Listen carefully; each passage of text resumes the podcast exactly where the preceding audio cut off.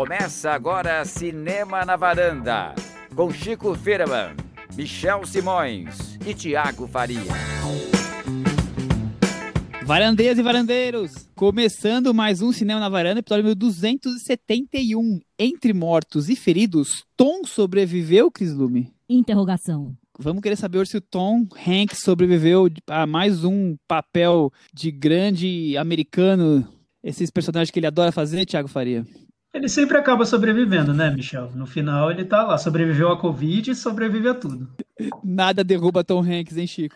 Vamos ver o que sobrou de Tom Hanks depois de encontrar Helena Zengel, a famosa é. Benny. O, o, tutor da Benny não aguentou o tranco, botaram o Tom Hanks pra cuidar, ver se funciona, né? É isso. E tem outros mortos aí, né? Temos o, o, outro filme que nós vamos falar hoje, Todos os Mortos, a parceria do Marco Dutra com o Caetano Gotardo, que passou no Festival de Berlim e depois de estrear nos cinemas, agora chegou ao Telecine Play, então vamos debater também. Estão preparados para essa dupla de filmes do entre os anos 1870 e 1899? Sempre peguem seu chapéu e vamos voltar para o Velho Oeste. Vamos lá. Começamos com Relatos do Mundo, então, o filme do Paul Greengrass, esse cineasta inglês de 65 anos que já esteve aqui em debate na varanda, no episódio número 33, Caçadores da Bilheteria Perdida. Nós falamos um especial sobre Steven Spielberg nesse episódio, falamos sobre o Bom Gigante Amigo e sobre o filme Jason Bourne, que foi o último filme da franquia do Pogon Grass. Então a gente já debateu bastante dele, mas acho que alguém quiser comentar alguma coisa, é o 11 primeiro filme dele, além de alguns telefilmes que ele teve, e tá numa fase agora bem mais americana, né, Thiago? Sim, é bom sempre lembrar que o Paul Greengrass ele tem uma origem de documentarista, uma origem quase jornalística mesmo, né? Então ele fez filmes, os primeiros filmes dele têm um tom documental muito forte e ele ficou conhecido por isso. Quando ele foi fazer a série do Jason Bourne, ele levou esse estilo dele para os filmes. Então ele até diz hoje em entrevistas que na época pouca gente estava acostumada a ver esse, esse estilo em filmes de ação e ele acabou abrindo essa, essa porta para um estilo que hoje se tornou super corriqueiro, né?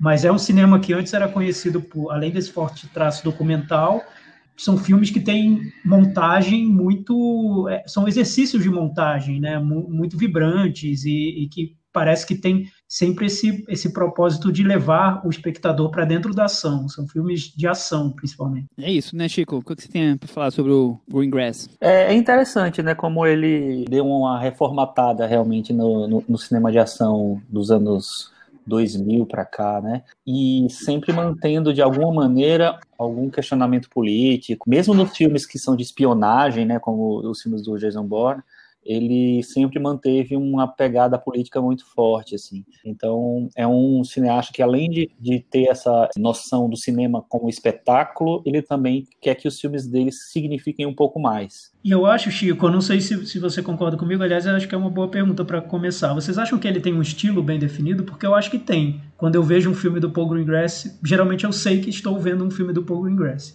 Eu acho também. Eu acho que tem, mas não, não vi esse estilo no, nesse filme que nós vamos falar hoje. É, é pois é, acho que esse é um ponto. Acho que esse é um ponto. Uhum. Um dos pontos, né, que tem em relação com esse filme. Foi a é. primeira vez que eu vi um filme que eu não identifiquei tanto assim o Paul Greengrass, exceto numa cena que ele até estica um pouco, porque é o momento que ele tem ali para se divertir, né, uma cena de ação, que aí você nota alguma coisa do cinema dele, mas no restante do filme é, ele se ele, ele toma uma distância do que seria esse projeto para se adequar ao projeto e não para colocar o estilo dele, não para impor o estilo. Né? Até porque talvez não, não casasse tão bem com o Faroeste, né? Não sei.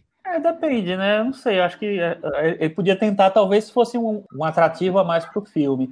Mas eu acho que ele realmente ele quis entrar num cinema mais clássico, num cinema que mira mais, guardando todas as devidas proporções, num John Ford, num Howard Hawks da vida, tentando fazer um, um mudar um pouquinho esse cinema que ele que, que ele assinar essa assinatura dele, essa assinatura dele para chegar na essência do, da história que ele estava contando ali. O, o, Chico falou agora de também que o cinema dele quase sempre é cinema político, né? Então, vale acho que resgatar, ele ficou famoso com o Domingo Sangrento, foi o filme que ganhou o Urso de Ouro em Berlim, inclusive eu assisti hoje, eu nunca tinha assistido, na outra vez que nós falamos eu não tinha assistido ainda, realmente é muito bom. É bem legal. A música do, do YouTube talvez seja mais, mais na memória das pessoas sobre o que aconteceu na Irlanda nos anos 70. Sunday, Bloody Sunday Que inclusive toca no, no- nos letreiros finais, final do uma filme. versão ao vivo maravilhosa. E além do filme do Bourne, ele tem o, o, o voo 93, sobre o, o, o ataque no, no- nas Torres Gêmeas e tudo mais. Ele tem o Green Zone, que é um filme de, de guerra sobre não ter armas químicas no, no Iraque, do Saddam Hussein. Ele tem o Capitão Phillips, que é,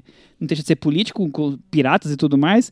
O 22 de Julho, que também é um filme sobre um ataque na Noruega. Esses temas estão sempre muito em voga no cinema dele, né? Ele gosta, né, de, essa, de dar essa importância pro cinema dele. 1870, após a Guerra da Secessão, o capitão Kyle Kidd Tom Hanks. cruza o Texas oferecendo a leitura das notícias do mundo para a população. Entre suas viagens, aceita a missão de levar uma garotinha alemã Helena Zengel. que vivia com índios para os familiares dela que estavam em outra cidade. Acho que vale falar que o filme é da Universal, ia ser lançado nos cinemas, mas a Netflix acabou comprando depois do, do advento da, da pandemia, né? É baseado num romance homônimo que foi publicado em 2016 pela Paulette Gilles. Tiago, a câmera frenética do Greengrass dá um lugar para um western mais clássico, como a gente falou aqui, né? Com tiroteios, índios, com tudo, né? Sim, o Greengrass ele diz que estudou o cinema do John Ford. Tem até uma cena ali que é que parece que ele tirou a referência direta do Rastros de Ódio, né? Que a câmera vem de dentro de uma casa e mostra o, o cenário de fora da casa, enfim, lentamente. É, é bem Eu fordiano. acho, assim. eu acho que foi. E ele diz que sim, que ele estudou, e ele até fez, um- participou de um, de um documentário, de uma, de- acho que era uma série de documentários, que é sobre cineastas que foram para guerra e filmaram a guerra, e fizeram um documentário sobre a guerra. E o John Ford foi um desses cineastas. Então, é um filme que realmente, para o Paul Greengrass, é, é um- uma ruptura, representa algo diferente. Tá? Para quem assiste ao filme sem saber direito quem é o diretor, pode achar que é um filme clássico, enfim, sem muitos riscos, mas para o Paul Greengrass é arriscado, porque ele vinha fazendo um cinema que seguia uma linha bem clara do que ele queria, são filmes de montagem muito frenética, de uma, com uma pegada documental muito clara, como o Michel falou, temas políticos que estão ali explícitos nos filmes, e agora ele foi para um, um cinema clássico, né, bem, bem mais cristalino e, e, e em alguns momentos contemplativo, tem, tem poucas cenas de ação, como eu disse, tem uma que ele pediu ali uma folguinha para fazer o, que ele gosta de fazer, mas enfim, tem poucas cenas de ação. E conta uma, um- uma história que tem, ao mesmo tempo, ela é muito convencional, é a história de um, de um homem que encontra uma garotinha que tá, foi criada por um- uma tribo, foi raptada por, por essa tribo, então ela, ela é de uma outra cultura e os dois vão tentar conviver. Enfim, a, trama principal, a, a narrativa principal é, é simples, mas tem um contexto histórico ali que é, é, é- é denso, né? E, e parece que talvez isso tenha interessado o Paul Greengrass a fazer esse filme, que o filme acaba resgatando histórias de crianças que foram raptadas por, por índios e como essas crianças se integraram ou não, as tribos, enfim, é, é um tema que, que é, é muito forte, muito interessante, que o, o Paul Greengrass acaba chegando nesse tema por meio de uma trama clássica simples e, enfim, mais direta comparado com os outros filmes dele. Chico, e você teve. Que reação que você teve ao ver um filme do Paul Grass longe dessa câmera frenética? É, olha, eu achei interessante porque, assim, é difícil a gente encontrar cinema clássico hoje, né? É, eu acho que tem muitos diretores interessados em, em mostrar que é, são autores contemporâneos, que estão conectados com a- os cinemas que se fazem hoje, hoje em dia. Eventualmente você vê alguém tentando mirar numa coisa mais clássica, mas não sei, eu até a, a- a quantidade de tam, o tamanho do projeto é, termina afastando um pouco é, as pessoas desse tipo de, de, cinema. Então, eu acho interessante que o, que o Paul Greengrass, que é um cara que, te, que vem desse background que a gente falou, de, de um cinema mais de ação, mais ágil, mais político, mais engajado, migre para isso. Eu acho, eu acho interessante quando um, um, diretor se arrisca. Só que, ao mesmo tempo, já avaliando um pouco o filme, o, o, o filme, o tempo inteiro, parece que o, o, o Greengrass está meio que nas rédeas lá, sabe? Sem, sem nunca conseguir se libertar muito da, da proposta do filme e realmente se sentir à vontade. Então eu acho, eu vejo um diretor controlado ali para se encaixar dentro de um, de um modelo de filme. E ninguém melhor para acompanhar ele no, no modelo de, de, se segurar e não se soltar muito do que o Tom Hanks, né? Um pouco de sensação que ele acabou encontrando uns, uma zona de conforto para filmar dentro do universo que não é muito dele. Cris, qual foi a sua opinião? Primeiro, eu queria contar uma coisa um pouco curiosa para vocês. Desde o do episódio passado, eu acho que eu tô inventando filmes na minha cabeça. Porque quando eu ouvi falar que a Netflix ia lançar um filme chamado Malcolm e Mary, eu sem ler nada sobre sinopse, eu falei assim, nossa, será que eles vão fazer um, uma biografia estilo Johnny June, que é a biografia do Johnny Cash e a parceira de, dele, June? Eu falei, nossa, deve ser tipo Malcolm X e uma namorada dele, a Mary. E não é nada disso o filme. Então, quando eu vi que o Tom Hanks ia fazer News of the World, eu achei que era aquele tabloide inglês que foi, enfim, que acabou e que sempre teve envolvido em várias polêmicas. Eu falei, nossa, que legal, será que depois de fazer The Post, A Guerra Secreta, o Tom Hanks vai fazer o Rupert Murdoch? Claro que não, né? Era uma outra coisa. Mas tudo isso para dizer que, assim, o Tom Hanks não faz vilão, né? Nunca mais fez. O último que ele fez foi num filme horroroso, que é aquele Círculo da, melhor esquecer. da Emma Watson, Vamos... que é melhor a gente esquecer. Pensar que ele nunca fez. Vamos pensar que ele nunca fez, porque ele esse não conta. segue sendo o grande herói americano. E, assim, nesse filme, o Tom Hanks não pode nem transar, né? Que na hora que ele vai querer transar, tem que fechar a porta, finge que não aconteceu. Muito bem, a Cris já começa trazendo pontos negativos do filme. Eu, eu tenho essa impressão impressão que. E, primeiro, acho que essa impressão.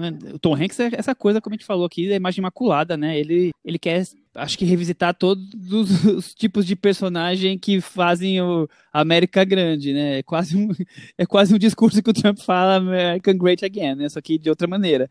Ele tá ali trazendo todos esses tipos de personagem que fizeram os tijolos que construíram esse Estados Unidos heróico, nacionalista, maravilhoso, essa coisa toda que a gente, que o cinema tão bem representou para a cultura americana de exportação. E eu acho realmente que o, o Paul Greengrass, ele, a partir do momento que ele, ele decide fazer um filme completamente diferente desse universo que a gente já conhece e dessa assinatura dele que é tão forte, é, ele acaba encontrando um mecanismo que se torna meio que uma zona de conforto. Então eu não consigo ver um filme que que extrapole, assim, que seja é, inovador, diferente, fica mais nessa coisa meio que meio homenagem, meio pegando emprestado o que o, o western clássico ao longo da, da história fez e ele dá só essa roupagem atual. Fora isso, é, eu acho que é um filme mais comum.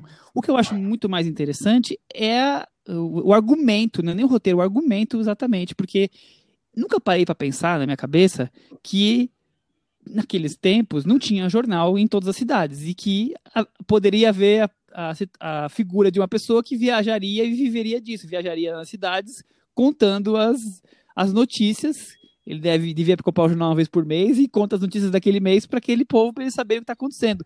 Eu achei isso muito interessante. E eu acho que o mais legal é como o personagem vai, da maneira dele, é, usando é, o poder da oratória ou o clima que, que a cidade está e usando as notícias ao seu bel prazer, quer dizer, é um pouco a brincadeira do, do que a gente fala hoje da fake news, quando tivesse, quando tivesse sido criada fake news, mas a, às vezes não é a fake news, às vezes é só, é só é um tom de voz, uma maneira de colocar um assunto que você acaba é, trazendo leituras para a população diferentes. Então, acho que isso de longe é o que mais me chamou atenção, que é a questão do argumento realmente. Concordo com você nisso. Eu, é, essa figura eu já tinha visto em algum filme que agora eu não vou lembrar, mas é muito fascinante essa, essa profissão né, que o personagem tem. Então eu acho que isso podia ter sido explorado um pouco melhor pelo filme, porque é claro que tem os momentos, tem o, o, nível de manipulação que ele joga naquilo, mas uma manipulação do bem, porque ele é o Tom Hanks, afinal, é, mas, ao mesmo tempo, eu acho assim, é tão legal essa coisa da, de como a, a oratória pode. É, é, o poder que você tem porque você sabe ler e porque você sabe falar. Aí você tem uma, toda uma população de analfabetos ou de pessoas que não têm nenhum acesso à, à informação que você pode manipular de alguma maneira ali. Então eu acho que o Paul Greengrass perde um pouco a, a possibilidade de criar e de ir mais profundo ali na, nessa, nesse aspecto do filme. Mas, ao mesmo tempo, eu acho que também ele, ele tenta não sair muito da, da história do grande épico americano, assim. Que eu não acho um problema se você mostrar um personagem que não tem defeitos, ou que é uma pessoa boa. Não acho, não, esse, para mim, não é o problema. O problema é que ele apresenta o personagem não de uma maneira segura, assim, como um personagem que é, é o personagem bom que faz o bem ele é um personagem travado, eu acho. Ele é um, me parece simplesmente que ele não consegue dar, é, dar, dar o tom épico que ele procura pro filme. Uma comparação que eu fiz na minha cabeça quando eu vi, são, são filmes diferentes, mas eu acho que tem um cinema clássico no meio ali. É com Os Indomáveis, que é um western feito pelo James Mangold nos anos 2000, que tem, acho que, Christian Bale e o Russell Crowe, eu acho. É, e é um, que é um filme que consegue muito é, resgatar um cinema clássico e consegue fazer isso de uma maneira que não se não é, sentem personagens bobos ali. Eu acho que eles são muito bem é, definidos, conduzidos e desenhados ali. E, Tiago, você como jornalista, como vê essa coisa da comunicação aí nos primórdios? Pois é, o curioso, eu acho, é que o Paul Greengrass, ele tem essa origem jornalística, e justo no filme que ele, em que ele foge mais do estilo dele jornalístico, de filmar, ele acaba tratando desse assunto diretamente, né? Do, do papel do jornalista, do, de quem transmite as notícias, e como os limites entre você transmitir um fato e aumentar o fato, aumentar um, um episódio, criar um, algo, algo da narrativa de ficção ali no meio, como, como esse limite pode ser tênue, né? Então, para o Paul Greengrass talvez tenha algo bem até pessoal no, nesse personagem do, do Tom Hanks, porque é, é a origem dele. Mas aí vocês falaram sobre zona de conforto e eu acho interessante porque eu vejo no filme uma zona de conforto que não é necessariamente a zona de conforto do Paul Greengrass, mas é como se fosse uma zona de conforto da indústria, né? Tem um modelo de filmes que já, já é muito já é estabelecido, a gente conhece, reconhece, e a impressão que dá é que o Paul Greengrass entrou, ele, ele se adaptou a esse modelo e, e foi, sem, sem fazer muito, muita exigência, sem se colocar muito dentro do filme, apesar de que tem pontos ali que claramente caberiam num filme do Paul Greengrass. Toda essa questão do, do rapto de crianças por indígenas, tudo isso caberia no filme dele. Só que o formato está muito convencional, está quase acadêmico mesmo, a maneira como ele está filmando nesse, ele está se mostrando nesse filme. Eu, eu noto que é intencional, mas parece que faltou aquele passo para que se tornasse um filme especial, um filme particular dentro do formato. Ele fica muito preso no, no formato, ele não avança, né? Não é traz tudo nada... do John Ford, né? É, ele não, ele, não, ele não traz algo que seria específico do Paul Greengrass. Só nessa cena de ação mesmo que eu vi algo diferente. Parece até que vem um drone, que tem uma imagem com um drone no, no, faroeste, no Velho Oeste. Eu falei, poxa, chegou chegou o Paul Greengrass para fazer o filme, né? Ele decidiu filmar. Tiago, Mas, o drone é retroativo, né? Lançaram agora, vamos fazer filme até da pré-história com drone. Você gosta de drone, né, Chico? Não, eu, gosto, esse... eu, eu, eu, acho que drone tem que ser bem usado. Eu acho que drone tem que, ser, tem que ser usado para coisas específicas, para situações específicas. É, não tipo Ai Weiwei que vai jogando o drone voando por toda a região para mostrar os refugiados. Aí é um é, pouco nesse caso, nesse caso tá específico, acho que foi bem, foi bem dosado. Né? É, eu acho mas, que tem então, que ser. Mas é um projeto grande, dá para ver que é um projeto de estúdio, né? Um projeto com Tom Hanks, um projeto que devia deve ter nascido já pensando em prêmios no Oscar. E aí você tem um equilíbrio muito complicado dentro de um projeto grande desses, que é você ser muito acessível nessa trama principal, e a trama principal é o Tom Hanks e a, e a menininha que ele encontra. Até, até comentaram nas redes sociais que é, que é o central do Brasil no Velho Oeste. É, né?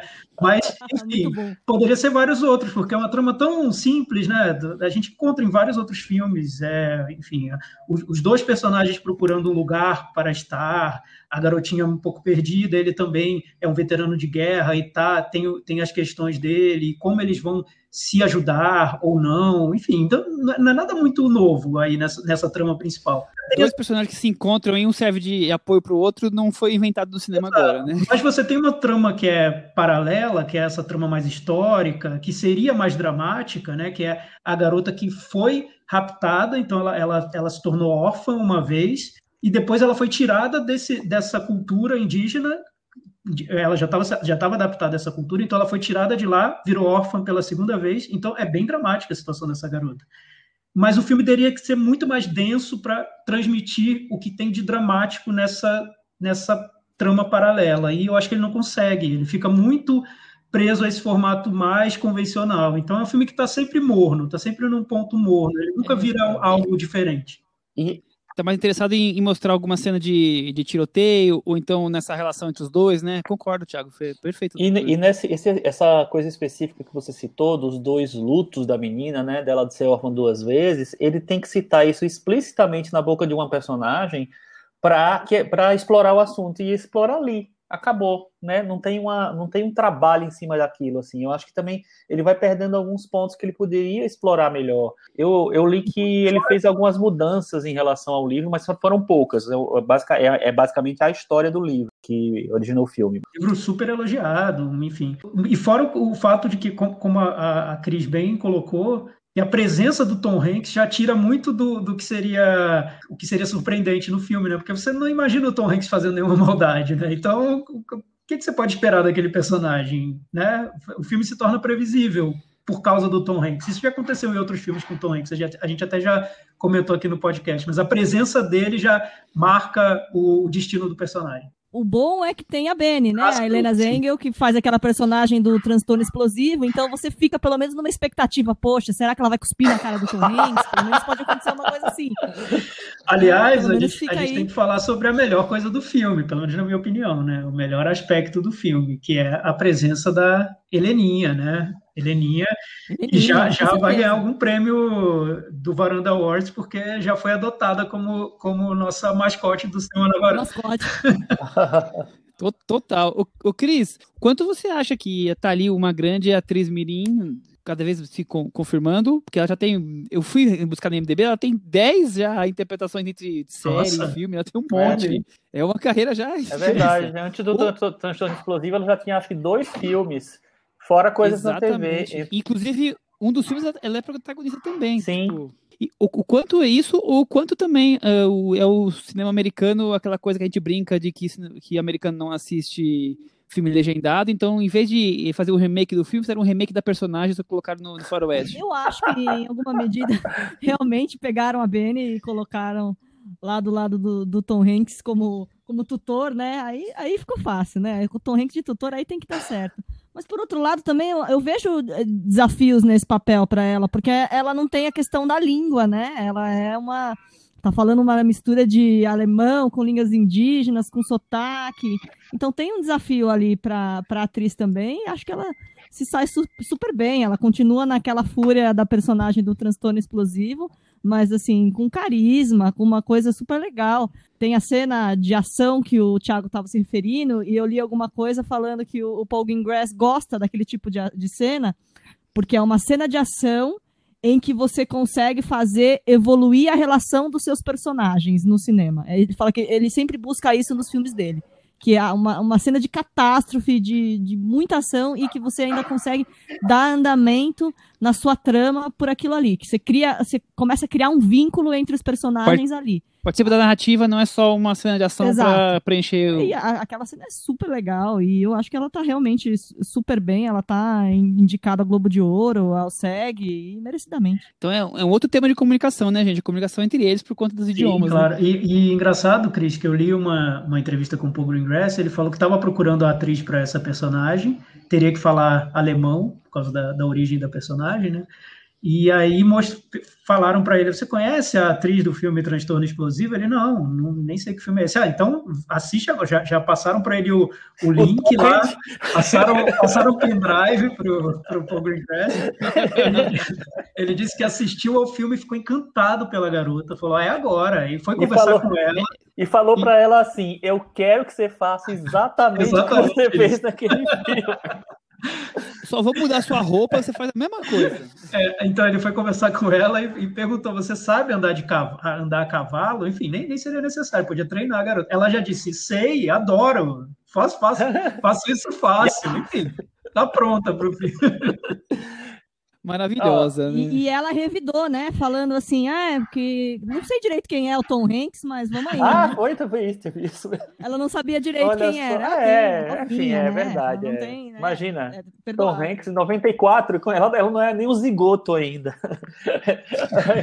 Na época do Forrest Gump, sei lá. Mas assim, eu agora falando um pouco mais sobre a Helena Zengel, eu, eu fiquei um pouco decepcionado com, a, com a, a, o papel dela no filme, porque eu esperava, assim, eu adoro ela no Transtorno Explosivo, eu acho ela incrível, não acho só uma, uma criança fazendo, eu acho que ela consegue umas coisas muito impressionantes, mas nesse filme eu acho que me parece uma Benny é, diluída. Então, uma Benny, uma Benny que vai, ameaça virar Benny, é, mas, mas termina não virando, assim. É, não sei se é, se é, limitação da atriz, pode até ser, ou se tem uma, uma falta de, de tato de é, explorar o, a, a, as potências daquela menina ali. Talvez, acho que possa ter isso também. Ou o cinema americano embalando as pessoas e tirando todo o brilho delas, né? Como acontece inúmeras vezes. Mas eu fiquei um pouco decepcionado, porque, poxa, eu fiquei tão. Achei tão incrível ela no, no filme anterior, e assim, é, aí ela não tá tão incrível nesse filme, e segue um caminho muito parecido. Então, não sei, ficou, ficou devendo um pouco para mim. Eu, assim, eu, eu tive a mesma impressão que você, mas eu acho que é, é um pouco o que eu brinquei, mas com um pouco de verdade. Eu, você, o Thiago, o Cris, as poucas pessoas que viram o Transtorno Explosivo vão poder ter essa uhum. sensação.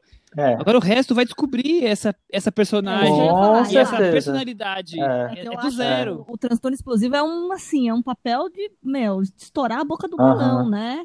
E aí o papel do, do Relatos do Mundo, realmente, é um papel que tem, é muito mais é. estrito, eu acho que é, tem muito mais, né, tem uma outra pegada, é uma criança do lado do É, não, assim. claro. Não tem como. Então eu acho que a, a gente acaba acaba sendo menor mesmo. É, assim. é. Mas eu acho que, mas eu acho que assim, ela foi escolhida não para repetir o papel, é que acho que o papel devia ser perfeitamente a cópia do, da Ben, entendeu? Eu acho que foi uma uma grata coincidência. Aí, e aí, como as pessoas vão descobrir, eu falo que vão descobrir porque vão descobrir realmente, porque pelo cinema na varanda, é, a audiência menor dos últimos meses foi do, do Explosivo, porque é um filme alemão, menor, passou só em, não passou no, no, no exterior da Netflix e na Amazon Prime, quer dizer, é, menos gente teve alcance realmente pro filme, né? Então, é, por isso que eu acho que, que pro grande público vai ser uma grande descoberta e vão achar que ela é o primeiro filme dela, que ela vai estar tá lá Se a gente não tivesse visto é... explosivo, talvez a gente achasse não, também. Eu concordo, Cris, concordo totalmente, e, e com o Michel também. Eu, eu, inclusive, eu acho que isso foi exatamente o que aconteceu em Hollywood, assim, para ela tá, ela, ela entrou no, na lista do SEG do Globo de Ouro, obviamente ela tem méritos naquele papel, não estou dizendo que não tem, não. Mas eu acho que se eles tivessem visto o Transformação Explosivo antes, eles teria uma comparação é, como a gente está fazendo agora. E com certeza muita gente acha que ela é tipo é, revelação do ano, né? Aquela coisa. Então tem isso. Mas assim, como eu vi o Tanto Disponível, eu realmente fiquei um pouco. Claro. A gente ficou com saudades, Fiquei com né? da Benny. Eu, eu, também acho, Chico, e assim, é, eu esperava que, quando eu vi o personagem, saquei o personagem, imaginei, falei, não, vai ter muita coisa parecida, ela vai gritar, vai não sei o quê, mas eu esperava que tivesse algumas nuances um pouco mais diferentes que o filme trouxesse, mas não, não oferece isso. Mas ó, essa sensação que a gente teve também aconteceu com a própria Benny, porque a Benny conta que ela tinha visto Tom Hanks no Código da Vinci. E aí ela viu ali e falou assim: ah, é um ator, né? Não é. Ela não viu Tom Hanks do Filadélfia, do Forrest Gump, do Splash Uma Sereia em Minha Vida, uh -huh. do Quero Ser Grande. Ela não viu o uh -huh. Hanks, ela viu do Código da ah, Aquele coroa lá que fez aquele filme. É aquele tiozinho, tudo bem, não é essa, essa instituição. É, é tipo assim, fica, fica me colocando pra, é. pra trabalhar com esses caras, mano. Tipo assim, eu acabei Qualquer de ganhar um, né? o German Film Awards melhor atriz, aí bota esse cara aí que fez Código da 20, né, mano? Aí, ó, sinceramente.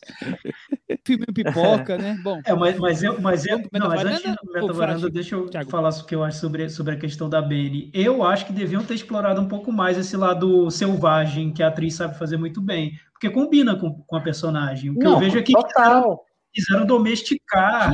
é, quiseram domesticar a atuação dela, porque é um filme mais convencional. Só que o que eu acho é que nesses projetos clássicos de grandes estúdios, os que, os que se tornam especiais, eles têm detalhes ali que fazem a diferença. Talvez esse pudesse ter sido um detalhe que, que teria feito a diferença, mas eles acabam podando tudo que seria diferente no filme, né? Até ficar tudo igual, tudo, tudo plano, plan, planificado. Pasteurizando, é, então, né? Então eu acho que a, a atuação dela também entra nisso. Mas, claro, todo mundo se encanta quando vê uma criancinha linda, gritando e berrando, isso acaba conquistando as pessoas. Então vamos torcer para que eles só vejam o transtorno explosivo depois de terem dado o Oscar para a Benny. Aí eles vão descobrir o transtorno explosivo. Não, ela não vai ganhar o Oscar. Ela só tava, ela talvez só Eu- seja indicada. Quando eu terminei de ver o Relatos do Mundo, fazia pouco tempo que eu tinha terminado a série Mandalorian. Ela tá no falei, Mandalorian gente, também? É uma versão. Não, veja só, Chico, na minha tá. opinião, é uma versão né, do século XIX do Ah, é verdade, Mandalorian. é verdade. O Tom Hanks é o Mandalorian e a, e a Helena Zenha Exato, é o Baby Yoda. Viu? É, E aí eles saem para as aventuras. Eles partem por várias. Assim, o Mandalorian faz a mesma coisa, sai pelo espaço só pra se ferrar. Vai, ah, aquele planeta tal. É tudo pra ele se ferrar. Mesma coisa Tom Hanks. Ah, vou ler notícia não sei aonde. Tudo pra arrumar problema. dos. É Mandalorian, Baby Yoda, Tom Hanks, É. Baby Yoda e o menininho do Central do Brasil, tudo numa. E o transtorno explosivo, tudo dentro de uma personagem interpretada pela Um Benny. personagem só. Cris, eu gosto aí, muito gente. do jeito que você pensa. Ela tem um jeito particular, certeza, né? Tem coisas Então, que mas- ninguém pensa mais. Só Mas comparando com o Mandalorian, o Baby Yoda tem umas cartas na manga que a personagem da, da Benny não tem, infelizmente. É verdade, é, É, né? verdade, é verdade. É, mas eu, eu agora voltando para esse lado que vocês falaram também, assim, tipo assim, para quem não conhece realmente o, o trabalho anterior dela, eu acho que foi uma, é, ela foi terminou sendo moldada ao filme de uma maneira que, sei lá, castrou um pouco das possibilidades que ela podia levar para o filme. E, assim, o filme é, é interessante, né? Porque o, o Paul Greengrass, ele é um diretor técnico, ou seja, você tem uma bela fotografia, você tem uma bela trilha sonora, um belo uso de música no filme e tal, mas tudo fica dentro do, do, do. Padrãozinho. Então, é, é um filme que não empolgou. E, e também não empolgou, por tanto é que ele tá cotado pro Oscar, mas cotado lá atrás, entendeu? O Paul Greengrass nem tá tão cotado, pode até aparecer em direção, mas acho difícil. O Tom Hanks não tá cotado, não tá sendo. É, a é, Helena tá, tá cotadíssima, mas o Tom Hanks não. Então, não sei, eu acho que é um filme que, mesmo na, nos Estados Unidos, que compra com mais facilidade esse modelo de, de filme, ele não foi tão abraçado assim. Em, em resumo, ela pode ter indicação ao Oscar, ela já teve indicação ao Globo de Ouro, ao SEG, mas ela não vai ter indicação esse ano por Chegou Chegando, porque ela já ganhou ano passado com Transtorno Explosivo, Explosivo. então ela não vai poder, ela não teve esse mesmo impacto, né? É então verdade. não vai é rolar. Não dá, né? Pra ganhar dois.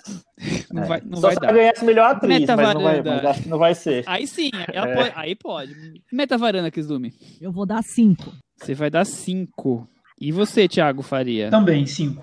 É, vocês estão rigorosos hoje. Eu achei que ia ser um pouco maior. E você. Chico? Eu também vou dar nota 6. Com essas notas, Relatos do Mundo ficou com 55 e Tom Hanks e Helena Zengel estão pendurados. Então deixa eu fazer minhas contas aqui. A Cris deu 5, o Thiago deu 5, eu dei 6 e, eu tô- eu- e o Michel deu 6, que quer dizer que 8.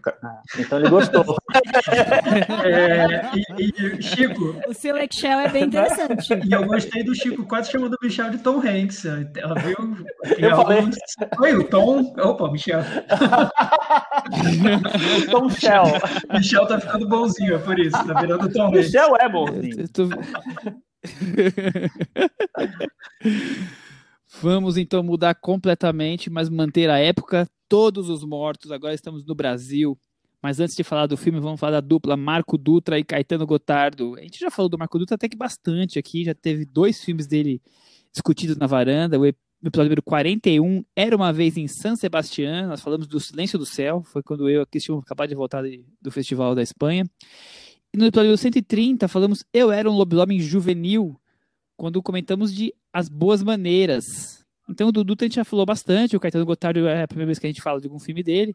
É, ele já fez O Que Se Move, Os Seus Ossos e Seus Olhos. E só para relembrar o do Dutra, ele começou com o Trabalhar Cansa, quando eu era vivo. E os dois que a gente comentou aqui. O Caetano e o Marco Dutra, é, junto com a Juliana Rojas e mais o Sérgio Silva e o, e o João, eles fazem um, eles têm um, um coletivo, né? Um coletivo, que já né? produziu muitos, muitos, muitos curtas, que eles é, ficam meio que é, se dividindo nas funções, alguns dirigem, alguns escrevem, alguns atuam, etc.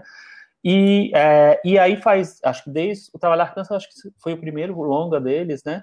É, que é um longa assinado pelo o Marco e a Juliana, E desde então, é, e desde isso. então eles vêm fazendo alguns assinam um trabalho sozinho, depois eles se juntam mais uma vez e agora o Caetano e o Marco que já assinaram é, curtas juntos estão juntos no filme, né? No logo. O coletivo chama Filmes Caixote. do, é, é, o Filmes do Caixote é a empresa, né? É. Filmes do Caixote. Não, é Aliás, Filmes do eu, eu mesmo. tenho até razão. uma pergunta para o Chico agora, que eu não vi os curtas dirigidos pelo Marco Dutra com o Caetano Gotardo. Chico, tem semelhanças entre esses curtas e esse longa? Porque, porque eu acho tão curioso diretores que têm marcas tão fortes fazerem projetos em conjunto, né? O que, que sai disso? Olha, eu na verdade eu acho que os, os longas de todo o, o coletivo, os longas, os curtas, né? Eles têm um, para mim, tem uma unidade. Não necessariamente são parecidos, mas eu acho que eles têm uma unidade de cinema, de às vezes eles vão para um lado. Os, os curtas eu acho que são um pouco mais leves, assim. É, os longas me, me parecem um pouco mais sérios. Mas tem essa coisa também que sempre tem um trabalho musical muito forte, que eles, eles, gostam, eles gostam de compor também. É, eu vejo semelhanças entre, entre os filmes do, do coletivo como um todo. E, e da dupla, e, e você, Thiago, o que você conhece deles e pode falar? Mais do Caetano, né? Que do Marco Dutra a gente já falou bastante. É, o que, o que Mas eu, fica à vontade. eu identifico do, do Caetano, eu, eu conheço mais o, principalmente o que se move, que é um filme que eu acho que tem, tem uma marca forte e que eu, eu vejo algum, algumas das características desse, desse filme no Todos os Mortos, principalmente as interpretações. Ele faz filmes com interpretações que parecem um pouco distanciadas, não tão realistas, então ele busca um outro tom que quebra esse o que seria o, o naturalismo que a gente espera do, de um, desse filme, dos filmes que ele faz. Então, a- quando ele insere música no- nos filmes, também parece que, que, a, que a ten- tentativa é levar o filme para um outro, uma, uma outra, um outro terreno, como se cobrasse uma outra compreensão desse, dos filmes que não fosse a, a realista, e sim algo mais simbólico, algo mais filosófico, enfim. Eu vejo isso um pouco no Todos os Mortos também. Eu, aliás, eu vejo mais o Caetano Gotardo que o Marco Dutra nesse filme, enfim. Mas, não sei, talvez seja o coletivo em si. É, a gente vai falar bastante, com certeza, de- dessa, dessa junção aí, se dá pra, se dá pra perceber o, o dedinho de cada um onde tá. Dutra eu gosto, já falei aqui várias vezes, né, falando dos filmes, essa coisa do fantástico dele, do jeito que ele faz, eu- me agrada. Enquanto que o cinema do Gaetano não, não me agrada, não. Eu vi o que se move, os seus ossos e seus olhos, eu não vi os curtas, eu não gosto nada das interpretações, do jeito que ele coloca, essa coisa do, das falas declamadas, essa coisa do não reali- realístico, eu tenho muito, muita dificuldade de de mergulhar nos filmes dele. Eu acho que não é só uma questão dos filmes do Caetano, não. Eu acho que, por exemplo, no o Trabalhar Cansa, as interpretações têm esse tom também. Né? Ele, ele tem uma, uma interpretação um pouco mais fria, mais teatral, e, enfim, tem toda uma, uma performance para ser assim, né? É, eu, aí eu acho que varia. Eu acho que, por exemplo, quando você- ele faz um, as boas maneiras, ele coloca a Marjo Justiano, né? O Marco Dutra coloca e a Juliana colocam a, a Justiano ali e já muda totalmente, né? Então eu acho que, que isso varia mesmo. Eles, eles escolhem um tipo de projeto e de modelo, enfim, a partir de cada filme. Posso estar enganado, mas eu, eu fico com a impressão que a Juliana Rojas seria o meio do caminho entre os dois, é, nesse ponto. E aí, por isso que eu acho que no Trabalho Cansa tem um pouco isso, porque a Juliana tem uma proximidade maior com o Caetano do que o, cinema do Dutra. Você vê o Dutra sozinho, por exemplo, no Silêncio do Céu, um filme que nesse ponto é muito mais convencional, né, nas interpretações do que do que o que se move, por exemplo, né? Então eu posso estar completamente enganado, querendo adivinhar o que faz cada um, né? É um absurdo sentadinho aqui na varanda, mas me fica essa leitura. É, eu, eu acho que pode ser, mas não sei. É, eu não sei, eu acho que ele- eles gostam de trabalhar com, com é, esses modelos de interpretação diferentes, de projeto para projeto. E eu lembro que uma vez eu entrevistei o Marco Dutra e perguntei da diferença das interpretações no Quando Eu Era Vivo para o Trabalhar Cansa. E ele falou justamente isso, que foi a escolha dele. Ele, ele quis fazer uma coisa mais, é, uma interpretação mais aberta, mais normal, mais regular, como no Quando Eu Era Vivo, né? Que é o filme que tem o Antônio Fagundes, tem a Sandy. E no Trabalhar Cansa era uma outra pro- proposta. Eu acho que é um, eles decidem pelo projeto. Não, é uma, não Entendi, sei se é uma entendi. característica de cada um, entendeu? Antes da sinopse, acho que é bom falar que o filme participou da mostra, da competição de, Ber- de Berlim do 2020, a principal principal, foi o filme brasileiro que representou o Brasil, e também foi exibido no Festival de Gramado, passou no Canal Brasil na época, a gente falou aqui sobre isso, e depois ele teve uma exibição na Mostra de Cinema de São Paulo. A sinopse é São Paulo, 1899, já se vão 11 anos da abolição da escravidão no Brasil. Os fantasmas de dor e sofrimento ainda rondam a todos, enquanto a família aristocrata em decadência não abre mão do que eram os seus privilégios, Tiago Faria. Pois é, Michel, eu acho que você falando sobre a trajetória do filme, você foi um pouco distanciado. Você falou com uma interpretação estilo Caetano Gotardo. Acho que foi uma homenagem. Nossa, uma homenagem. eu acho que você não deu o peso que o filme teve. V vamos lá, vou, vou, só tentar ajudar um pouquinho para contextualizar o filme. Porque eu acho que esse filme nasceu com cercado por expectativas enormes, né? Porque imagina, Marco Dutra saindo do Trabalhar Cansa, um filme super elogiado. Das Boas Maneiras. Do boas Maneiras. Boas Maneiras. É, é, Trabalhar Cansa e depois As Boas Maneiras, que As Boas Maneiras, sim, foi, foi exibido no, no festival, acho que... Ganhou o prêmio Locarno, o segundo Locarno, de melhor que é um festival que não dá para considerar um dos principais, mas para o cinema mais alternativo é, é um festival de tendências, né? Então, poxa, foi super respeitado por lá. Caetano Gotardo também é uma, uma promessa do cinema brasileiro. Eles vão exibir esse filme na competição do Festival de Berlim. Imagina, uma competição que exibiu o filme do Simon Liang, exibiu First Call, enfim, exibiu Sibéria do Abel Ferrara, exibiu Hong Sang-soo, e esse filme estava lá, competindo com esses outros. O que aconteceu foi que ele foi recebido de uma maneira, assim, pelo menos os relatos que saíram na imprensa, foi recebido de uma maneira morna fria, morna, isso. Então, assim, era um filme cercado de muitas expectativas. Poderia ter sido o momento, enfim, o bacural desses dois diretores, e não foi tudo isso. Assistindo ao filme, eu acho que é porque o filme realmente tem uma proposta que é muito mais complicada, que não é tão acessível. Comparando só, só fazer uma comparação grosseira, né, porque são filmes bem diferentes, mas comparando com Bacurau, porque também foi exibido no grande festival internacional e tudo mais, ele não tem essa proposta muito popular que o Bacurau tem. É um filme que tem uma proposta mais intelectual mesmo. Ele quer refletir sobre uma, um tema muito forte, muito grande, que é o racismo no Brasil, a questão do racismo estrutural. Que é, ele tem uma tese que se impõe já de cara, que é como existe uma imobilidade no Brasil em relação a esse tema, como o racismo, com o passar dos anos, não vai, não, essa questão não vai sendo resolvida a questão continua imóvel. Enfim, as coisas não mudam tanto.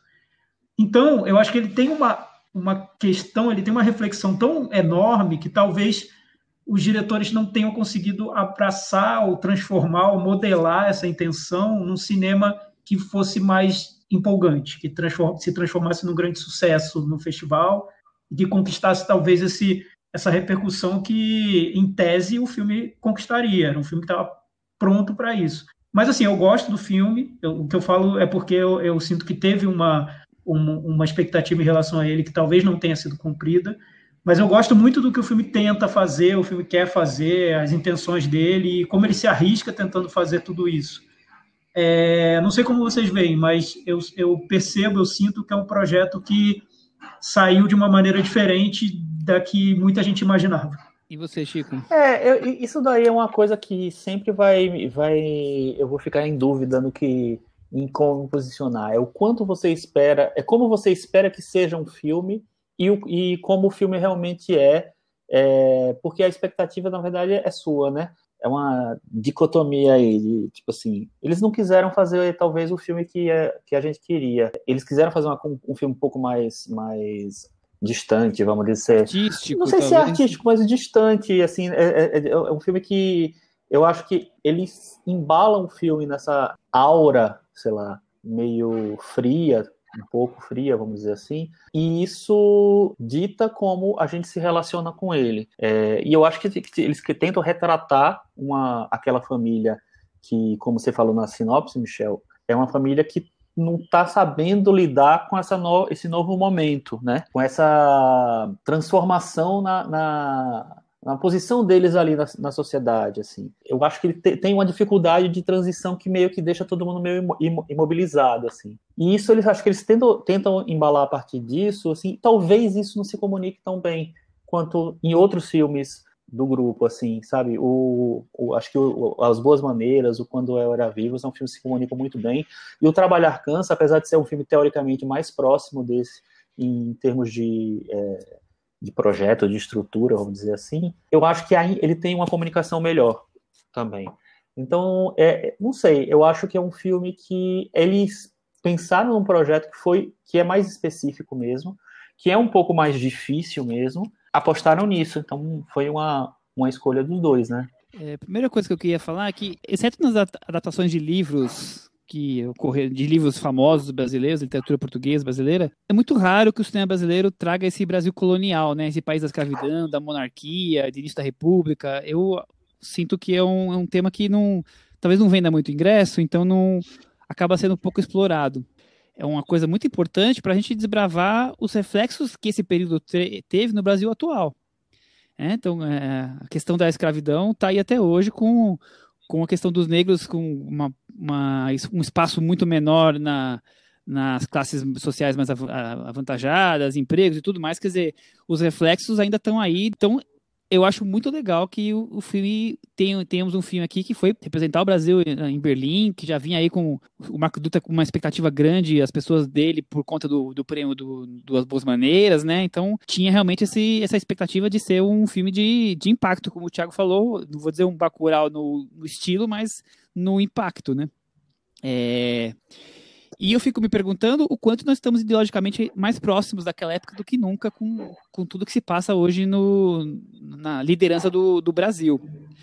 É, essa coisa desse filme da herança do preconceito racial, eu acho que é um filme muito importante. É, é um filme que precisa ser feito e que precisamos mais filmes que sejam feitos sobre esse, esse tema. E o filme, ele, em um ponto ou outro, ele traça metáforas com a, o período que ele está retratando e com os dias de hoje, de maneira bem é, delicada, inteligente, mas eu acho muito, muito, astuto isso de colocar no filme. É, por outro lado, essa coisa das interpretações frias, essas, essas falas pausadas, declamadas, essa coisa que nós estamos falando aqui de morna, essa coisa meio fria, é, é um jeito de fazer filme que dialoga com um público talvez pequeno, não é a maior parte do público que acaba é, mergulhando nisso, né? Porque me parece, eu usei a palavra artístico, me parece muito artístico, me parece querer ser muito culto. E, mas só pelo, e nem pelo que está sendo falado, só pelo jeito que está sendo a expressão da, da fala. E essa coisa super pausada, então completamente fora do, do que seria uma, uma realidade de, de pessoas, né? É, em, em, agir, em conversar. Então, para mim, o filme fica nisso. É, eu adoro a ideia do argumento, Gosto muito de coisas que são pinceladas, mas o todo me parece muito frio, muito é, distante de uma conversa com tanto com o seu tema quanto com o seu público. Eu fico nesse vai e vem aí. É, eu acho assim, a, a, a cena final ela deixa muito clara que eles querem fazer esse diálogo com o, o, o momento atual, né? Assim, é um filme sobre é, de onde veio o que a gente vive hoje, né? A situação que a gente vive hoje de racismo, de preconceito e tal. Eu, e eu acho bom isso. Eu, eu acho que é, que é interessante a maneira como eles apresentam, porque a classe dominante, dominante. vamos dizer assim, ela foi é, é, obrigada a aceitar, né? Que é tipo assim, não, não é, acabou a escravidão. E a gente pega bem esse período. Mas até hoje você vive essa situação, né? Enfim, tem, uma, tem um, um, um tema muito importante sendo discutido ali. E eu acho que a proposta também ele é, é, é, é bem legal. Assim. Apesar disso, é que eu acho que não sei se o filme se desenvolve da maneira como ele poderia. Por exemplo, essa relação com o fantástico, que é uma característica de vários dos filmes da, do grupo do filme do Caixote, nesse filme, ele sim, eu queria um pouco mais, assim, sabe? Eu queria mais um, uma coisa talvez que fosse um pouquinho mais direta, porque eu acho que a relação que, a, que uma das personagens tem com essa coisa dos mortos, que tem, que tem tudo a ver com o, o papel do homem branco na, na escravidão e na, naquela sociedade ali, e como ele, sabe, é, sei lá, a, qual é o diálogo que, que se tem com aquela situação, para mim ficou funcionou na ideia, mas talvez não tenha me encontrado uma forma que me suprisse toda a, a expectativa que eu estava com em relação a isso. Então eu acho que há ideias boas ali, mas que não sei, não sei se elas são tão articuladas como, por exemplo, no As Boas Maneiras, que é um filme que eu acho que ele vai e vem do fantástico muito bem. É, dialoga o tempo inteiro com a maneira de falar do mundo atual e falar e, e, indo e, e voltando do Fantástico. Não sei. Então é um filme que eu acho que não conseguiu me arrebatar de verdade. A sua leitura também é a mesma que a minha, que o, as ideias e as reflexões que elas trazem pra gente são melhores do que o próprio filme em si. Tiago, e É, você? mas eu acho bom ser um filme complicado, porque até a gente comentando agora sobre ele, parece que a gente está sempre, a gente está tentando chegar no filme e o filme está escapando, ou a gente não sabe mais ou menos o que deu errado pra gente, por que que a gente gostou. Sabe, é um filme difícil mesmo, porque ele tem tantas ambições ali, eles quiseram fazer um negócio tão é, grande, né? Fala em ideias mesmo, em reflexões. Não é um filme grandiloquente nem nada, pelo contrário, mas ele quer tratar de um tema que para a gente é tão urgente, tão, tão importante, e cercar esse tema, né? Que é falar sobre racismo e, e mostrar como isso perdura, como de onde ele, isso vem. É, ele vai para uma fase do Brasil que é depois da, da abolição, então ele quer mostrar que já tinha uma dificuldade de, na transição e que essa dificuldade só foi reverberando até chegar no, nos dias de hoje, né? E ao mesmo tempo mostrar uma família branca e, e uma família de negros e, enfim, como, é- como tem essa, esse, esse contato ou não entre eles. Enfim, é muita coisa que o filme quer fazer, muitas ideias, mu- muitos te- tem esse plano de falar sobre os mortos também. O título do filme é Todos os Mortos, já dá a impressão de ser um filme que vai tratar mais de algo algo sobrenatural, como como outros filmes do, do Marco Dutra, mas também não é isso.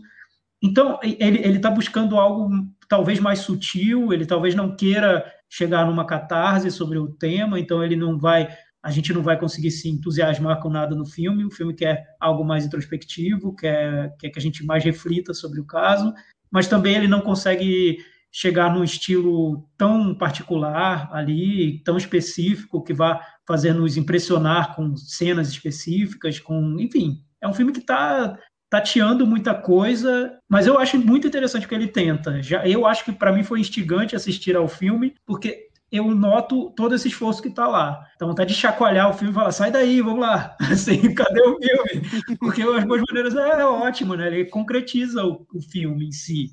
Existe um filme pulsante ali, além das ideias, além de tudo que ele quer discutir sobre cinema, sobre narrativa, sobre Brasil, sobre cultura, sobre sociedade. Tem um filme muito vibrante. Nesse caso, eu acho que todas as ideias estão lá, mas o filme é um pouco fechado. Né? Ele, ele não consegue se encontrar como cinema.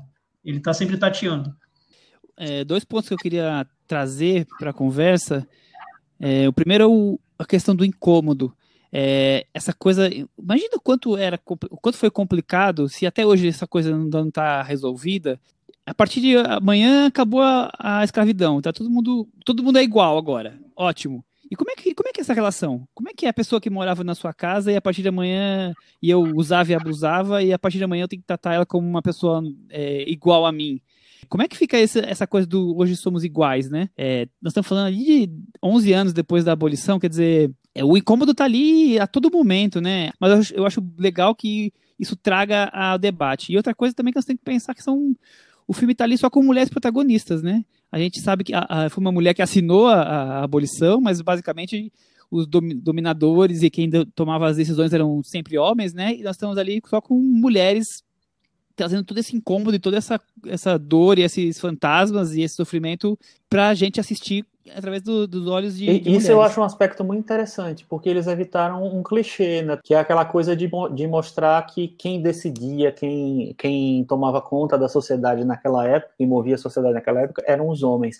Então eles vão para um, um, lado muito mais intimista, talvez, e, e mais. É sei lá, introspectivo, porque as, as, personagens são muito exploradas nesse aspecto, é, e dão uma visão do assunto por um lado um pouco mais, mais, sei lá, próximo, vamos dizer assim. Só que próximo e distante, né? No final, por causa da, do formato.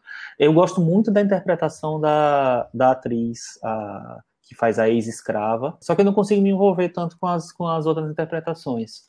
Tiago, mais algum comentário ou vamos para a varanda? É isso. Eu, eu, também acho, Michel, um tema muito forte, bem atual mesmo. Eu imagino que, na realidade, o desconforto ali nessa época devia ser bem maior, na verdade. Acho que o filme até imagina como algo mais sutil do que eu, vendo a realidade brasileira de hoje, consigo, consigo imaginar. Porque, imagina, né, você não, você não se distancia de, um, de uma estrutura de uma maneira tão, tão rápida, né? Tem todo um processo. E a gente vê hoje que ainda não, não o Brasil não se distanciou disso, né?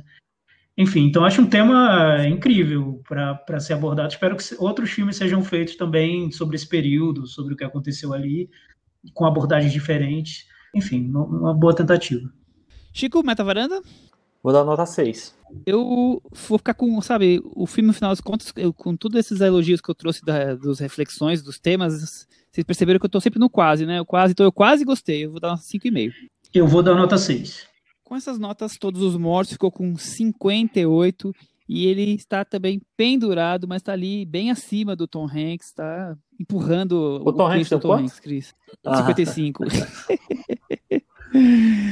Vamos partir para outro tipo de cinema. Agora vamos falar do momento Belas Artes à la carte, do suíço parceiro nosso que está aqui toda semana. Estamos destacando um filme do cardápio de filmes alternativos, clássicos, cults. A assinatura deles é R$ 9,90 e agora vocês já sabem que temos um cupom promocional para quem quiser assinar por tempo indeterminado. Você paga 50% da, da primeira mensalidade quando você assina, usando só a palavra varanda no espaço que você tem que preencher lá. Então a gente fala toda semana de algum filme, já falamos de Morte em Veneza, já falamos de Vai e Veja, já falamos de Conto de Verão. E Thiago Faria, qual é o filme recomendado essa semana e por que assisti-lo? De um diretor que você gosta bastante, que eu sei. Eu gosto muito, mas eu gosto também de seguir as tradições da varanda e dar esse momento para Chico Firman. Chico, que filme é esse que a gente vai falar hoje? Sempre me lascando você, né? Tá certo. O filme é o, é o filme do Stanley Kubrick, o primeiro filme do Stanley Kubrick chamado Medo e Desejo, um longa-metragem de 62 minutos, ou seja, é quase um média-metragem. Bem curtinho. Mais um motivo é o que a gente não né? espera né? do Stanley Kubrick, né? Para começando pela duração.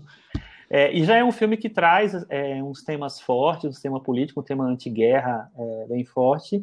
E eu acho que é bem interessante para você conhecer de onde vieram várias, várias marcas do, de um diretor, de um dos diretores mais tradicionais do cinema, né? Um dos caras mais cultuados que tem. O interessante do filme é que é um filme para o Stanley Kubrick era maldito, né? Ele não gostava do filme. Ele fazia questão de dizer que era, ele era um iniciante, que estava ainda experimentando. Foi um filme muito barato, custou acho que 10 mil dólares. Ele, ele, ele fez com o dinheiro do tio Sim. dele e ele fez quase que sozinho. Ele fez a direção, roteiro, fotografia e sei lá mais quantas atividades, né? Então eu acho que ele não, ele ficava assim por conta de depois ele teve a grandiosidade de um Barry Lyndon, digamos assim, no 2001, né? E ele achava que fosse um filme menor, que eu não Mas acho o... um filme menor, E ele até usou atores fazendo dois papéis, porque não tinha muita gente para trabalhar no filme, né? A equipe técnica é super reduzida. Isso é legal. Enfim, mas ele rejeitou o filme. E, e eu concordo com o Michel, porque é interessante saber de onde vem o diretor, né? Como ele começou. Mas acho que para o Stanley Kubrick ele era tão perfeccionista que ele tinha que ele não queria que as pessoas soubessem de onde ele tinha vindo. é melhor não saber, não, não abafa o cara. É, tipo, a gente com os nossos primeiros episódios, que a gente fala para ninguém ouvir, mas a gente fica destacando eles aqui quando é, fala de algum É tipo o Lázaro né? Ramos que, que não fala do Cinderela Baiana, que é o primeiro filme dele. Nossa, é... Vamos comparar Medieval e Cinderela Baiana, né? Ah, é, eu, eu acho uma bobagem. Eu falaria do Cinderela Baiana. Enfim, você, quando você começa, nunca é tão, tão simples assim. E quem assiste hoje a esse filme do Stanley Kubrick, eu acho que é, eu fico com a impressão, eu revi agora, ele não, não passa como um, um filme amador. Eu, eu, acho que é um filme que tem já, já é muito interessante para o que estava sendo feito na época. Tem, tem pontos ali que são bem particulares mesmo, a narração em off, é uma narração em off um pouco distanciada, não sei se porque ele teve limitações para fazer, mas enfim, fica algo que, que destoa do que é comum, era comum nos filmes de guerra. Tem uma cena ali no meio do filme com uma montagem super inventiva ali, que, que os, os soldados entram numa casa, enfim, não vou dar spoiler, mas tem, tem um momento ali que já dá para ver que tinha um diretor muito criativo no comando do filme. E o filme foi elogiado quando ele foi lançado, ele teve boas resenhas. Então, realmente, Stanley Kubrick se cobrou além da conta, né? uma implicância de que a gente sabe que, é, que era implicante, né? eu, eu, acho que vale falar que é um, é um filme sobre um grupo de soldados, né, que tá, é que o, voo, o avião deles é abatido numa guerra fictícia, não é uma guerra determinada, e acaba sendo encurralados pelos inimigos. Eu acho que o grande para mim, o que mais chama atenção no filme é essa coisa da claustrofobia, que vai devagar tomando conta dos soldados, né? A forma como eles agem, os, os instintos meio primitivos, é, vão cada vez mais se tornando mais nítidos. E eu, eu vejo também um filme que é completamente desprendido dessa coisa do nacionalismo e do sentimentalismo. Então, filmes de guerra, normalmente, são sempre tem uma coisa do nacionalismo, você está ali defendendo sua pátria, né? E eu não vejo isso, eu vejo muito mais a coisa da, da claustrofobia, da sobrevivência. Então, é como o Thiago acabou de falar, é um filme que já, desde a primeira, primeira trabalho do Kubrick já tinha muitas ideias ali, como o Chico falou, muita coisa que a gente foi ver depois no cinema dele, ele já estava ali já desenvolvendo essa, elaborando as suas ideias. E o que eu acho legal também, Michel, é que é um filme que desde o começo, das primeiras cenas, ele cobra que a gente veja o filme de uma maneira simbólica, né? A narração em off, o narrador diz: essa não é uma guerra específica, não são soldados específicos, isso não aconteceu, isso é uma guerra, uma guerra qualquer. Sabe, ele, ele quer tirar a gente do que seria um relato real, realista de guerra, né? Então tudo ali representa algo, o, o medo dos soldados, quando, quando chega, aparece uma mulher na trama, você tem também essa questão do desejo, depois a loucura. Então é um filme que quer tratar de, de temas mais gerais, né? mais amplos, dentro daquele universo do filme de guerra. Então eu já vejo nisso uma ambição grande. Enfim, talvez ele não tenha tido dinheiro para fazer o projeto que ele queria ter feito, mas o que ele conseguiu foi me impressiona até hoje.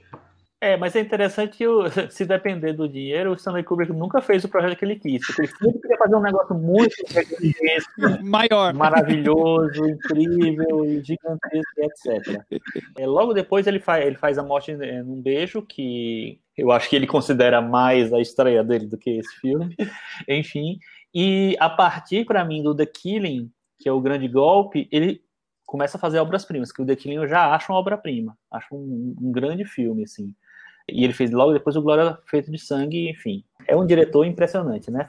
E então, é, é, eu acho que tem que assistir. Uma curiosidade é que no, no elenco do filme tem o Paul Mazursky, que viria a ser um diretor também. Então, é que fez, entre outros filmes, Uma Mulher Descasada, que é um filme que eu recomendo a todos, maravilhoso. É, então, tem várias, vários motivos para assistir Medo e Desejo. Então tá aí recomendado, assinem os Belas Artes à la carte e vejam a estreia de Stanley Kubrick. Vamos partir então agora pro puxadinho da varanda. Queria trazer a Cris de volta pra conversa. Tô dando uma de Chico, que agora tá vendo séries, né, é. Chico? Eu maratonei uma série. É um seriado sobre o Cecil Hotel, que estreou na Netflix nessa sexta-feira, que é a história da Elisa Lam, uma menina canadense que vai, vai viajar para Los Angeles sozinha e de repente, misteriosamente, desaparece nesse hotel cercado por mistérios e no meio de uma bocada e uma, uma face meio sombria de Los Angeles. A história é muito fascinante. O problema da série, ela tem quatro episódios e é uma história que daria para contar em estourando dois, assim, forçando bastante a barra dois. Eles tentam contextualizar muitas coisas do cenário, da vida dela, que na verdade não tem muito a ver exatamente com o caso, que é o que todo mundo quer entender, como que essa, esse desaparecimento dela se transformou num hit de internet, num, num hit de youtubers, porque a polícia lança um. divulga para a comunidade um vídeo com a câmera de segurança do elevador do hotel. E nas imagens ela está se movimentando de maneira estranha, de maneira suspeita. Ela parece que está meio sendo perseguida, ela entra e sai do elevador, ela mexe as mãos de uma maneira esquisita.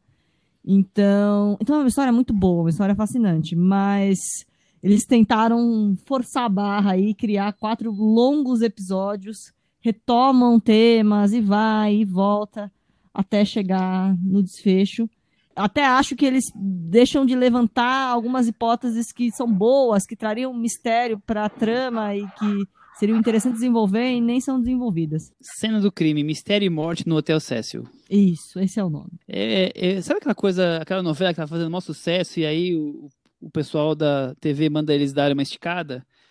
Só que foi o contrário, né? Ele já esticou de, de, de cara, né, no projeto. Então ele fica lá é, valorizando meia dúzia de, de temas que ele resolve fazer e aí vai e volta nas na mesmas informações, porque não tem o que mais te contar.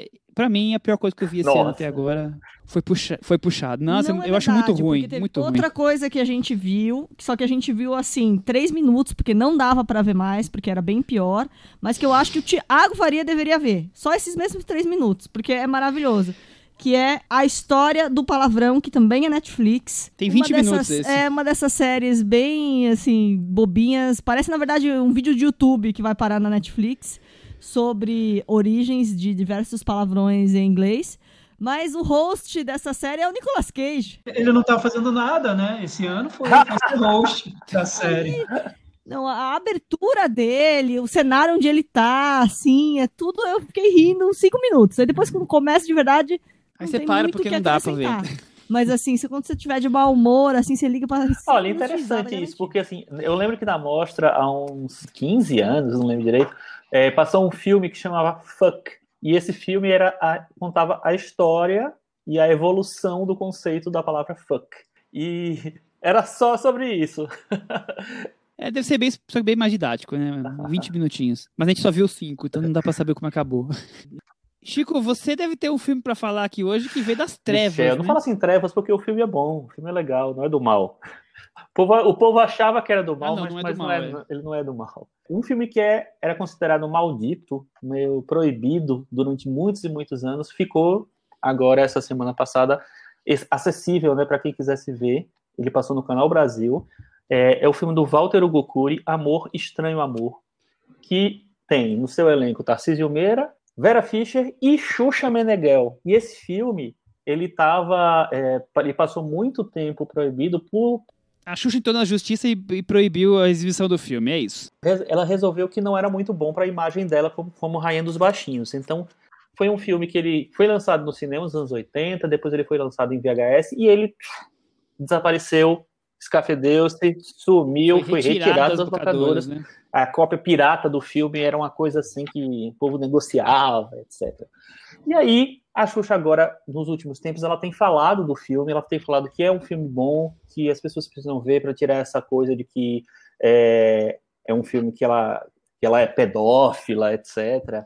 Enfim, ele conta a história de um, de um garoto que vai para um, um bordel, na verdade, nos anos 30, 40, 1937, a noite do golpe Exatamente. do Estado de Getúlio e ele é, Vargas. assim, ele é filho da, da personagem da Vera Fischer que trabalha no bordel. E a, a avó resolve deixar ele lá para a mãe criar. E aí, por conta disso, ele tem que conviver com aquela situação, situação de um bordel e a situação do país, né? Porque tem toda uma articulação política que está sendo feita ali nos bastidores, naquele lugar mesmo, né? Com os políticos frequentando.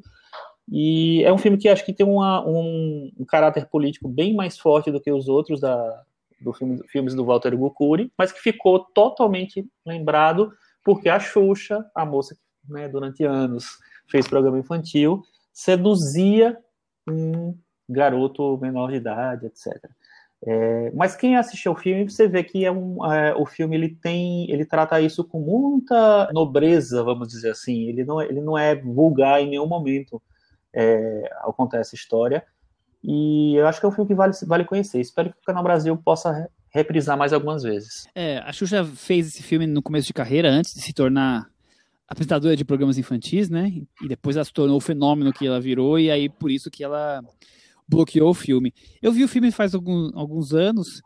Eu acho que, assim, primeiro, o cinema do, do Walter Gokuri é um tipo, típico filme dele, né? Não é, um, não é um cinema que me agrada muito, mas eu, eu acho que ele tem a maneira dele de tratar os temas que ele quer tratar. Então, claro, ele tá tratando aí dessa relação entre duas prostitutas, uma mais madura, mais antiga, e a, e a jovem que, que, que tá ali quase que pleiteando tomar o lugar dela, né? Então, essa, essa disputa aí entre juventude e maturidade acaba reverberando na, no garoto, né? O garoto acaba se tornando um, um elo aí de união e, e, de disputa entre elas. Ao mesmo tempo tem toda a questão política, né? Então, enquanto acabou de acontecer o golpe, tem a coisa do o Tarcísio Meirão político importante. Então, são as duas coisas, os dois temas estão ali se misturando dentro daquele casarão fabuloso de paulistano e, e, e as histórias vão desenrolando. Claro que a, a essa coisa do, das cenas de nudez com a Xuxa, com a Vera Fischer como um garoto, são de despertar interesse, principalmente quando era proibido, né? Aquela coisa de tudo que é proibido, você tem mais vontade ainda de, de descobrir, de conhecer. É um filme que, exemplo, na minha infância, se tornou assim um, precisamos assistir esse filme. Cadê esse filme? É um filme que é muito mais sério do que parece, não é, não é um filme pornô que tá ali só erotizando, tem suas razões para estar tá tudo isso. Eu, eu não sou do, dos fãs do filme, até o cinema do Walter Gukuro não é, não é o cinema que me, me pega mais do cinema brasileiro, mas eu, eu acho que é um filme interessante por tudo isso e ah, o que se construiu, né?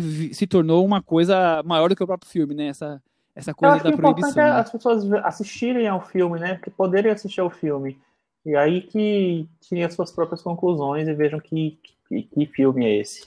Quer falar alguma coisa, Thiago, do filme? Ou faz tantos anos que você eu viu? Vi, ou nem viu, tempo. talvez? É, assim? eu concordo com o Michel. Era um, tinha todo um... Era esse lado B da Xuxa, né? A Xuxa era uma da, das personalidades mais famosas da televisão, mas tinha esse outro lado, que ela tinha esse filme que era proibido, e tinha o pacto, e tinha o disco que você tocava ao contrário, enfim, tinha esse lado obscuro, lado B da Xuxa.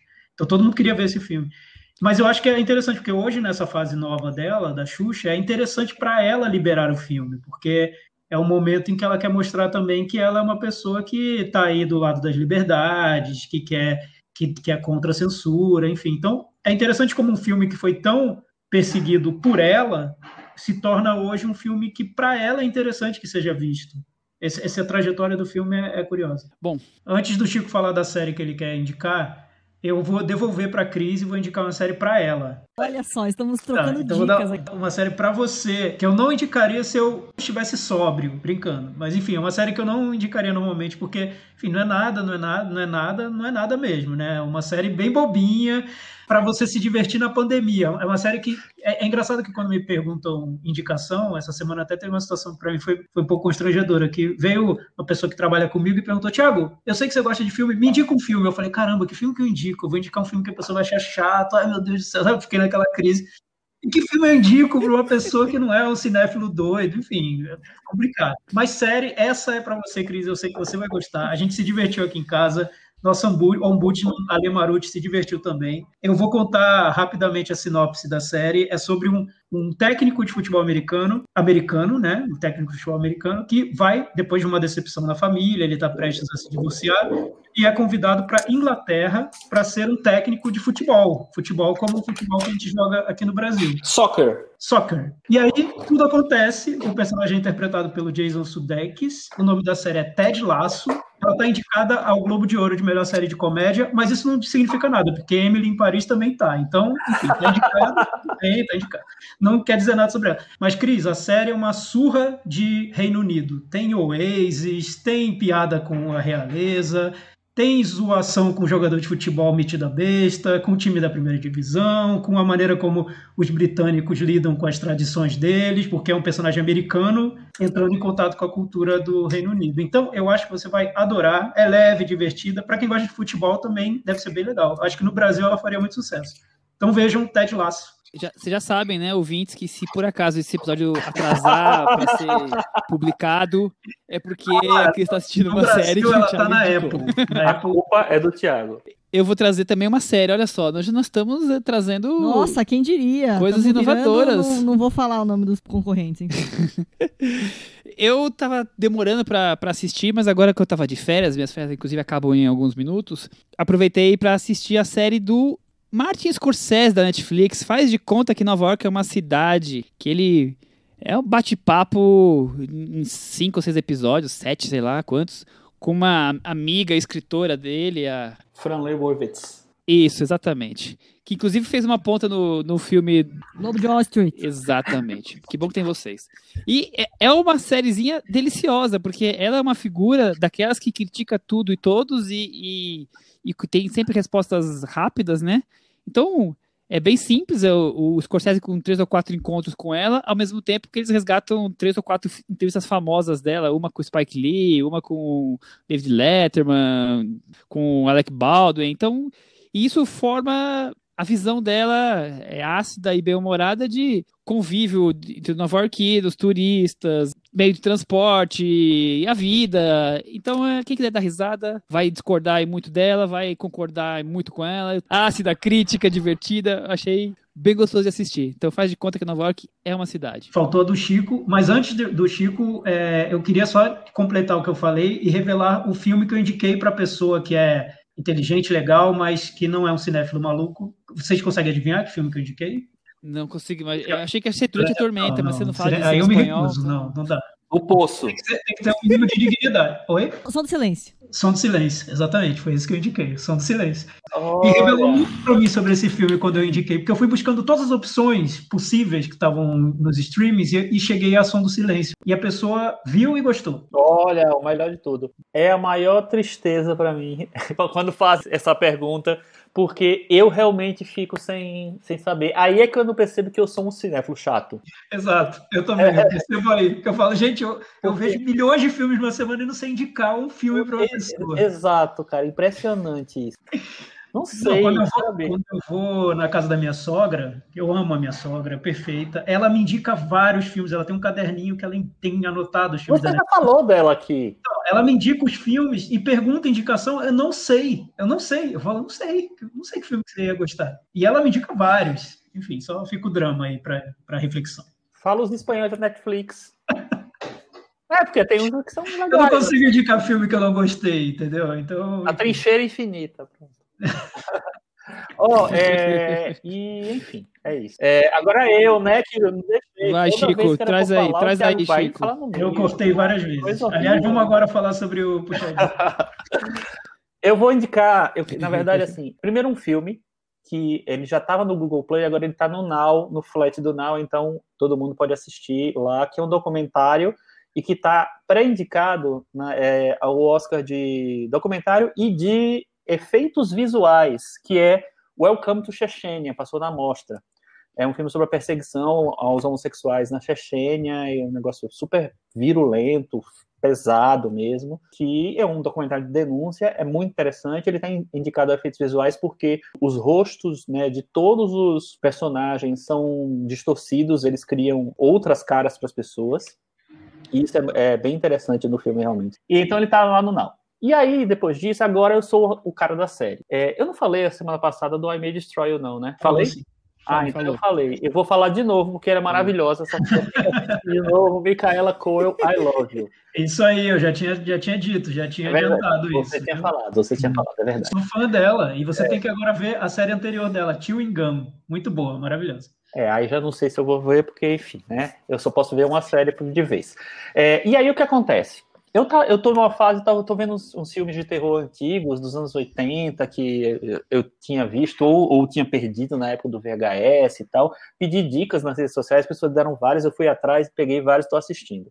E aí, depois que terminou um deles, eu falei assim: ah, quero ver uma coisa mais nova agora, mais moderna, mas um terrorzinho também. E aí não consegui decidir nada, não achei nada que fosse legal.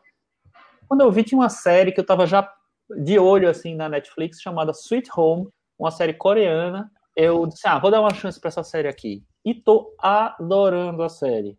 É uma série de monstros, é assim, se passa num prédio, um prédio grande com vários apartamentos, muitos apartamentos, parece que tem é, quantidade grande de apartamentos, é, personagens dos mais variados tipos, e um belo dia eles percebem que o mundo lá fora, as pessoas viraram monstros, monstros diferentes e variados, não são zumbis, do nada, uma infecção, ninguém sabe direito o que aconteceu, e eles estão presos naquele prédio sem poder, é, sem poder sair e com alguns deles se tornando monstros também. A princípio, esse roteiro tinha achado, eu achava que podia ser bem legal e também ao mesmo tempo podia dar em nada. E ele é, para minha surpresa, é um roteiro muito inteligente, personagens muito assim complexos e cheios de, de histórias ali. Eles vão apresentando as histórias dos personagens ao, é, em flashback ao longo dos, dos episódios. É, tem, exploram muito bem o cenário do prédio. É, os atores são legais, existem até alguns atores de cinema que estão ali no meio também.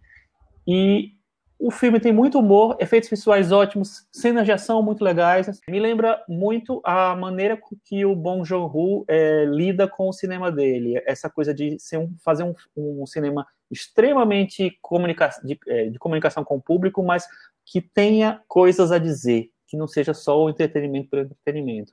Eu acho que essa série é muito legal. Sweet Home tá na Netflix. Muito bem, então agora vamos para aquele momento final, né? Nosso reta final do programa. Qual que é, Chico?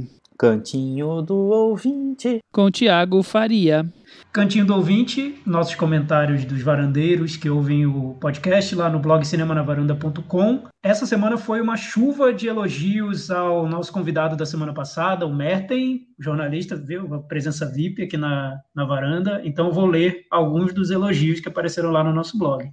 O Marco Falcão falou o seguinte: mais um episódio excelente dessa vez com a participação bem-humorada e cheia de histórias divertidas do Luiz Carlos Merten. Só senti falta do puxadinho da varanda, porque ficou longo o episódio, não deu para fazer, mas agora a gente trouxe um puxadão, né? Puxadaço. É, a gente, caprichou porque não teve semana passada. E tava tarde na semana é, passada, que vocês não sabem que hora que a gente grava. Né? Pra lá da madrugada. Meio... O Rui Monteiro Costa é. disse que esse episódio é excelente. Por favor, chamem o Merten outras vezes, ele é sensacional. O Ângelo Antônio Cordeiro, Ângelo Antônio, falou: episódio histórico com a presença do Merten. Nunca troquei ideia com ele, apesar de vê-lo em diversas sessões para imprensa ou da mostra. É realmente uma lenda viva da crítica do nosso país e ouvi-lo destronar Scorsese foi bem engraçado. Ele tem que ser presença garantida quando Scorsese lançar o seu próximo trabalho. Que medo. Acho que não. Ele nem ia querer. O Lelo Lopes, que delícia foi ouvir esse papo de vocês com Merten. As histórias de bastidores são incríveis. Eu ouviria um episódio só com histórias desse tipo. Então, é, olha aí, foi bastante elogiado. Tivemos mais comentários, Michel? Também na mesma linha, a M Brito 1304 no Instagram mandou desse de papo, muitas histórias. A gente tem que valorizar e aprender com profissionais como ele. Eu me transportei para as entrevistas, parece que eu estava lá. Aí colocou um coraçãozinho. O, a Paula Ferraz, querida Paula Ferraz, falou que foi maravilhoso escutar a conversa. O R. Monteiro, COS19, falou Covid em Luiz Carlos Merten outras vezes, ele é incrível. Eu marquei um aqui que foi hoje, a pessoa falou que estava na esteira, ouvindo o cinema na varanda. Eu adoro quando as pessoas estão na esteira. Nós estamos. A, gente fazendo cultura e exercício ao mesmo Não tempo. É? Eu acho incrível. Foi o Diwan Feltrin. Fiz uma hora de esteira ouvindo esse podcast na varanda, que traz uma entrevista sensacional com o jornalista de cinema Luiz Carlos Merten. E terminar com o Euler Félix, que é, fez o podcast Friday na sexta-feira e indicou a gente, está ouvindo muita gente. Então, um abraço pro Euler, para todo mundo que ouve a gente. Michel, tem, tem mais um comentário aqui rapidinho do Vincent Cessering, que está sempre acompanhando a gente. Eu nunca sei se eu estou pronunciando corretamente o sobrenome dele, mas enfim. É, ele falou que a gente está superando nessa história de convidados certos para as pautas certas. Primeiro, o Guga, num filme que lida com gravidez. E agora o Merten, num filme que lida com a relação da arte com a crítica. Viu? A gente acertou. É tudo planejado. É, é tudo planejado, tudo, tudo planejadíssimo. No início do ano, a gente pega a agenda dos lançamentos do ano e já vai planejando os convidados e agendando. No episódio do Relatos do Mundo, a gente ficou de chamar a Maísa para falar de atrizes mirins, mas infelizmente ela não pôde participar. Então é isso, acho que a gente pode encerrar, né, Cris? Temos um episódio? Temos um episódio. Tchau. Até semana que vem. Tchau.